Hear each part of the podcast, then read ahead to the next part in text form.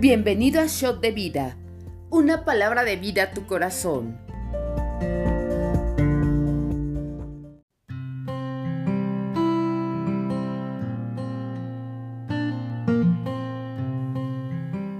Bienvenido al devocional. Soy la pastora Gaby Sánchez de RN México, Campus Monterrey. El día de hoy comentaremos acerca de Primera de Crónicas 5 y Oseas capítulos 11 y 12. Vamos a comenzar leyendo en Primera de Crónicas 5. Dice la palabra de Dios así: Descendientes de Rubén, los hijos de Rubén, primogénito de Israel, porque él era el primogénito, mas como violó el hecho de su padre, sus derechos de primogenitura fueron, fueron dados a los hijos de José, hijos de Israel, y no fue contado por primogénito bien que Judá llegó a ser el mayor sobre sus hermanos y el príncipe de ellos, mas el derecho de primogenitura fue de José. Fueron pues los hijos de Rubén, primogénito de Israel, Anoc, Falú, Jezrón y Carmi. Los hijos de Joel, Semaía su hijo, Gog su hijo, Simei su hijo, Micaya su hijo, Reaya su hijo, Baal su hijo ver a su hijo, el cual fue transportado por Tiglat-Pileser, rey de los asirios. Este era principal de los rubenitas. Y sus hermanos por sus familias, cuando eran contados en sus descendencias, tenían por príncipe a Jehiel y a Zacarías. Y Bela, hijo de Asaz, hijo de Sema, hijo de Joel, habitó en Aroer hasta Nebo y Baal-Meón. Habitó también desde el oriente hasta la entrada del desierto, desde el río Éufrates, porque tenía mucho ganado en la tierra de Galaad. Y en los días de Saúl hicieron guerra contra los agarenos, los cuales cayeron en su mano, y ellos habitaron en sus tiendas en toda la región oriental de Galaad.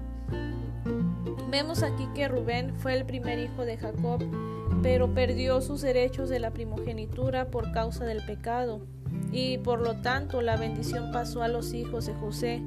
Siempre debemos apreciar lo que tenemos en nuestras manos y no cambiarlo por, nada. Como vemos, eh, los descendientes de Rubén decidieron habitar cerca del río para poder alimentar a su ganado. la tierra de Galaad es el nombre que se le da a las tierras que fueron habitadas por Rubén, Gad y la media tribu de Manasés. Vamos a seguir leyendo. Descendientes de Gad.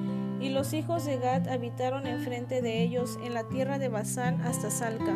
Joel fue el principal en Basán, el segundo Safán, luego Hanai, después Safat y sus hermanos según las familias de sus padres fueron Micael, Mesulam, Seba, Jorai, Jacán, Sia y Eber, por todos siete. Estos fueron los hijos de Abijail, hijo de Uri, hijo de Jaroa, hijo de Galad, hijo de Micael, hijo de Jesisai, hijo de Gado, hijo de Bus. También ahí, hijo de Abdiel, hijo de Guni, fue principal en la casa de sus padres, y habitaron en Galaad, en Basán y en sus aldeas, y en todos los ejidos de Sarón hasta salir de ellos. Todos estos fueron contados por sus generaciones en días de Jotam, rey de Judá, y en días de Jeroboam, rey de Israel. Los descendientes de Gad eh, habitaron frente a la tribu de Rubén, la genealogía de Gad se da junto a la de Rubén y a la media tribu de Manasés porque ellos habitaron juntos. Vamos a continuar leyendo. Historia de las dos tribus y media.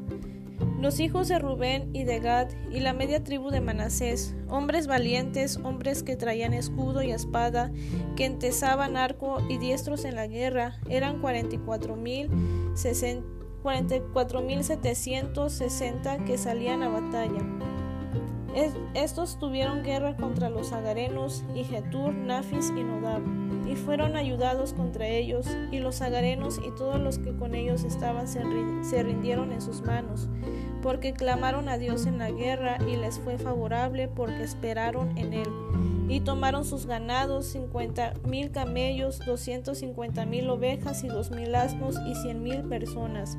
Y cayeron muchos muertos porque la guerra era de Dios y habitaron en sus lugares hasta el cautiverio. Los hijos de la media tribu de Manasés, multiplicados en gran manera, habitaron en la tierra de Basán hasta Baal, Hermón y Senir y el monte de Hermón. Y estos fueron los jefes de las casas de sus padres Efer, Isi, Eliel, Asriel, Jeremías, Odavías y Jadiel, hombres valientes y esforzados, varones de nombre y jefes de las casas de sus padres. Pero se rebelaron contra el Dios de sus padres y se prostituyeron siguiendo a los dioses de los pueblos de la tierra, a los cuales Jehová había quitado de delante de ellos. Por lo cual el Dios de Israel excitó el espíritu de Pul, rey de los asirios, y el espíritu de Tiglat, Pileser, rey de los asirios, el cual transportó a los rubenitas y gaditas y a la media tribu de Manasés y los llevó a Jala, a Jabor, a Ara y al río Gozán hasta hoy. Em, estamos leyendo aquí que Rubén, Gad y la media tribu de Manasés eran personas guerreras. No fue su fuerza ni su valentía, sino la mano de Dios que estuvo con ellos. Es bueno que siempre confiemos en Dios, Tal vez podemos tener muchas habilidades o, contar con los recursos necesarios, pero siempre tenemos que confiar en la mano poderosa de Dios. Eh, yo sé que a veces pues eh, Dios nos da grandes habilidades, nos ha dado grandes talentos, pero no podemos apoyarnos más en eso, sino siempre confiar en que es el respaldo de Dios el que nos hace salir adelante. En esta lectura vemos que más adelante ellos se rebelaron contra Dios, se fueron tras la idolatría, siguieron otros dioses y a causa de este pecado grave Dios levantó a los asirios para llevarlos cautivos. Hay algo que tenemos que aprender aquí y es que no rechacemos la gracia de Dios. Cuando nosotros estamos a cuentas con Él, cuando nuestra relación está bien con Dios, Él siempre va a actuar a nuestro favor. Pero si nosotros le damos la espalda y decidimos ir tras otras cosas que el mundo a veces nos ofrece, entonces habrá consecuencias en nuestras vidas y ya no tendremos esa libertad que Jesús nos ofrece. Eh, es importante siempre ser fieles a Dios, ser fieles con Él y, buscarle en todo tiempo. Yo sé que el mundo a veces nos puede ofrecer muchas cosas, eh, sé que a veces eh, las tentaciones son fuertes, pero en nuestro corazón siempre debe estar viendo a Dios, siempre nuestros pies deben caminar sobre la palabra del Señor, siempre debemos buscar el camino correcto y no apartarnos porque Dios ha hecho grandes maravillas con nosotros. Vemos aquí que Dios les ayudó a estas tribus en la guerra, Dios estuvo a favor de ellos y sin embargo en un momento ellos le dieron la espalda. Dios siempre actúa a nuestro favor y nos has librado de tantas cosas. Sin embargo, hay veces que nuestra mirada se desvía de Jesús y vamos tras lo incorrecto. Busquemos siempre la mano poderosa del Señor porque podemos quizás tener el recurso suficiente o grandes habilidades, pero si en algún momento nosotros le damos la espalda al Señor, todo eso bueno que tenemos no nos va a ayudar de nada. Siempre vamos a necesitar la ayuda de nuestro Señor. Vamos a leer ahora el libro de Oseas capítulos 11 y 12. Dice el capítulo 11, Dios se compadece de su pueblo obstinado. Cuando Israel era muchacho, yo lo amé y de Egipto llamé a mi hijo. Cuanto más yo los llamaba, tanto más se alejaban de mí. A los baales sacrificaban y a los ídolos ofrecían saumerios. Yo con todo eso enseñaba a andar al mismo Efraín, tomándole de los brazos, y no conoció que yo lo cuidaba. Con cuerdas humanas los atraje, con cuerdas de amor. Y fui para ellos como los que alzan el yugo de sobre su cerviz, y puse delante de ellos la comida no volverá a, no volverá a tierra de Egipto, sino que el asirio mismo será su rey, porque no quisieron, no se quisieron convertir. Caerá espada sobre sus ciudades y consumirá sus aldeas, las consumirá a causa de sus propios consejos. Entre tanto mi pueblo está adherido a la rebelión contra mí, aunque me llaman el Altísimo, ninguno absolutamente me quiere enaltecer. ¿Cómo podré abandonarte, oh Efraín? ¿Te, entregaré yo, Israel? ¿Cómo podré yo hacerte como Atma o ponerte como a Seboim? Mi corazón se conmueve dentro de mí, se inflama toda mi compasión. No ejecutaré el ardor de mi ira, ni volveré para destruir a Efraín, porque Dios soy y no hombre, el santo en medio de ti, y no entraré en la ciudad. En pos de Jehová caminarán, él rugirá como león, rugirá, y los hijos vendrán temblando desde el occidente. Como ave acudirán velozmente de Egipto y de la tierra de Asiria como paloma, y los haré habitar en sus casas, dice Jehová. Me rodeó Efraín de mentira y la casa de Israel de engaño. Judá aún gobierna con Dios y es fiel con los santos. eh, esta lectura me gusta mucho lo que dice porque Dios está recordando su tierno amor por Israel. Eh, pero ellos olvidaron a Jehová y seguían a los Baales.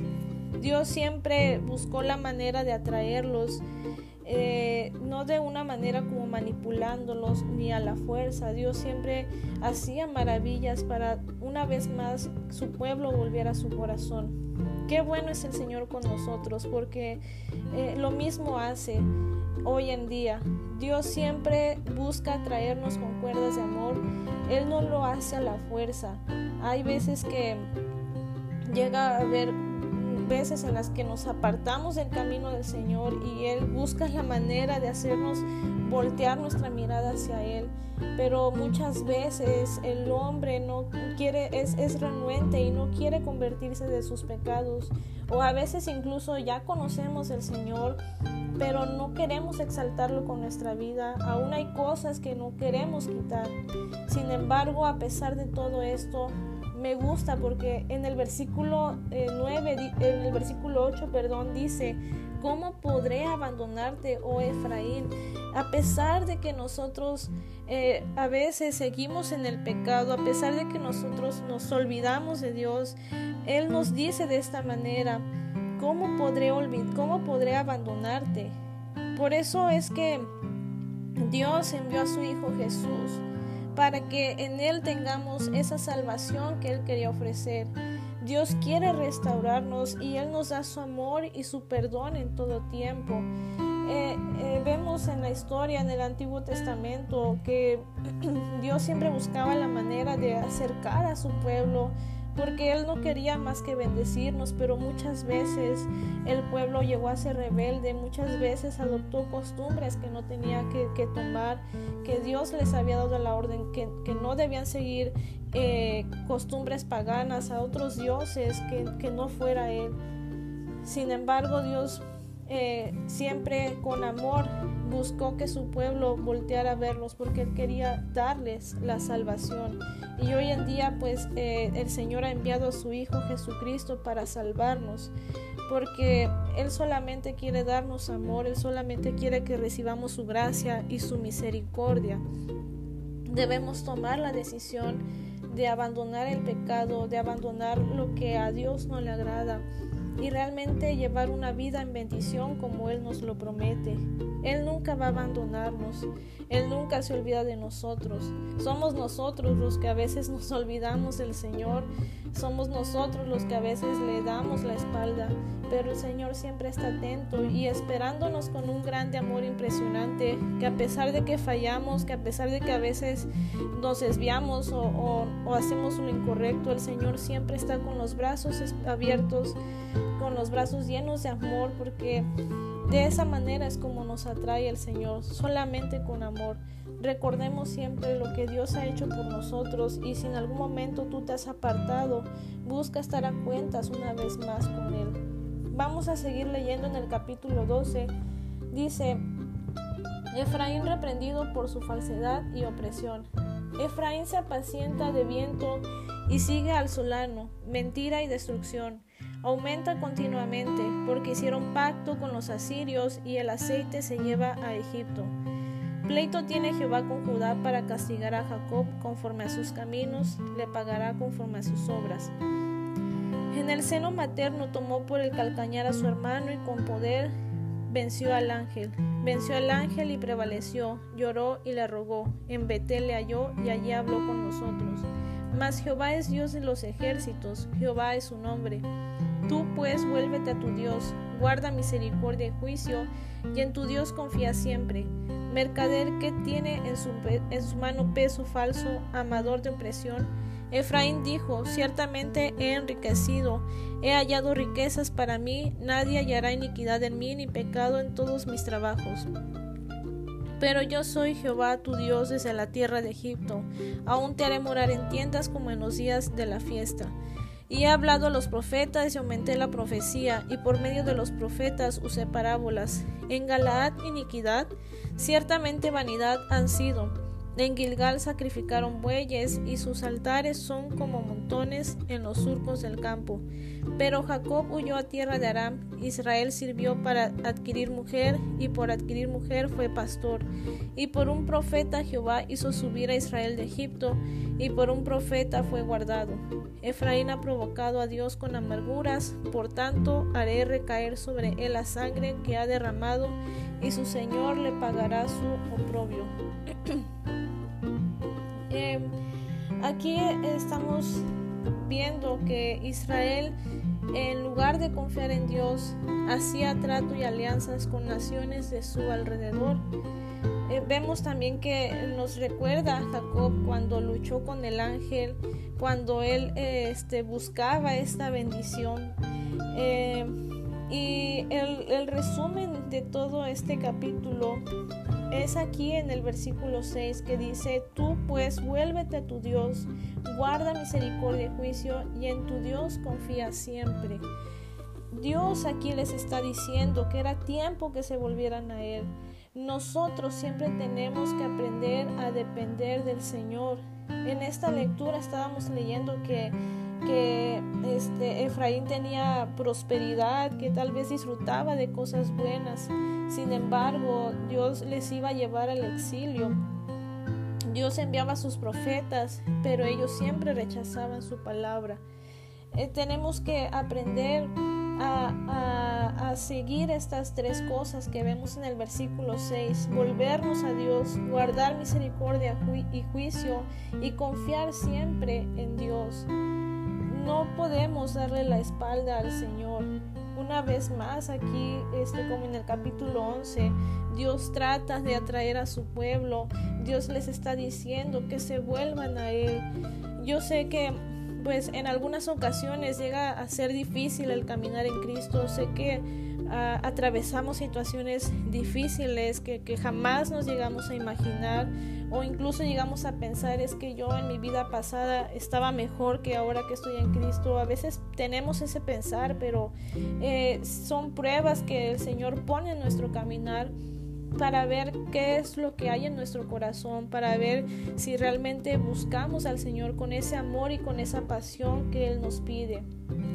No te apartes del camino del Señor y si tú le has dado la espalda, es tiempo en el que tú te vuelvas a Él, que una vez más guardes misericordia y juicio y confíes en tu Dios. Sé que a veces las situaciones llegan a ser muy complicadas. Sé que a veces estamos desesperados por querer encontrar una respuesta, por querer encontrar una solución y, y, vamos hacia el camino equivocado o nos apoyamos en otra cosa fuera de Dios o buscamos alianza con las personas equivocadas. Pero nosotros siempre tenemos que aprender a esperar en el Señor y a confiar en Él. No busques ayuda fuera de Él. No busques ayuda en otro lado que no sea Él.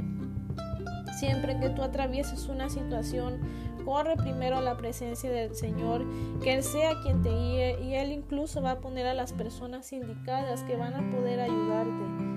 No le des la espalda al Señor. Búscale de todo corazón. Busca servirle. Busca agradarle con tu vida. Exáltale en todo tiempo. Hay veces que puede ser que, que nosotros le llamemos, oh sí, mi Señor Todopoderoso, mi Dios grande, pero eh, en nuestra vida realmente no le estamos exaltando como deberíamos.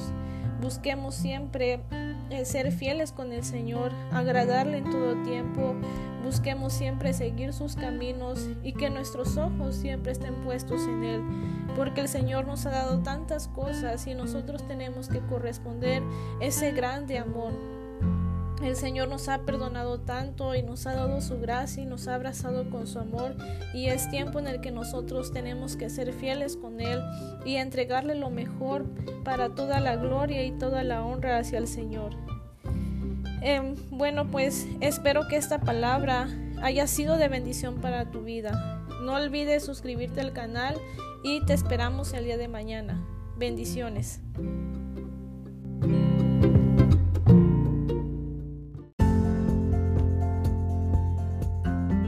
Conoce más en rnmexico.org. Yo soy RN México, amar, transformar, servir y enviar.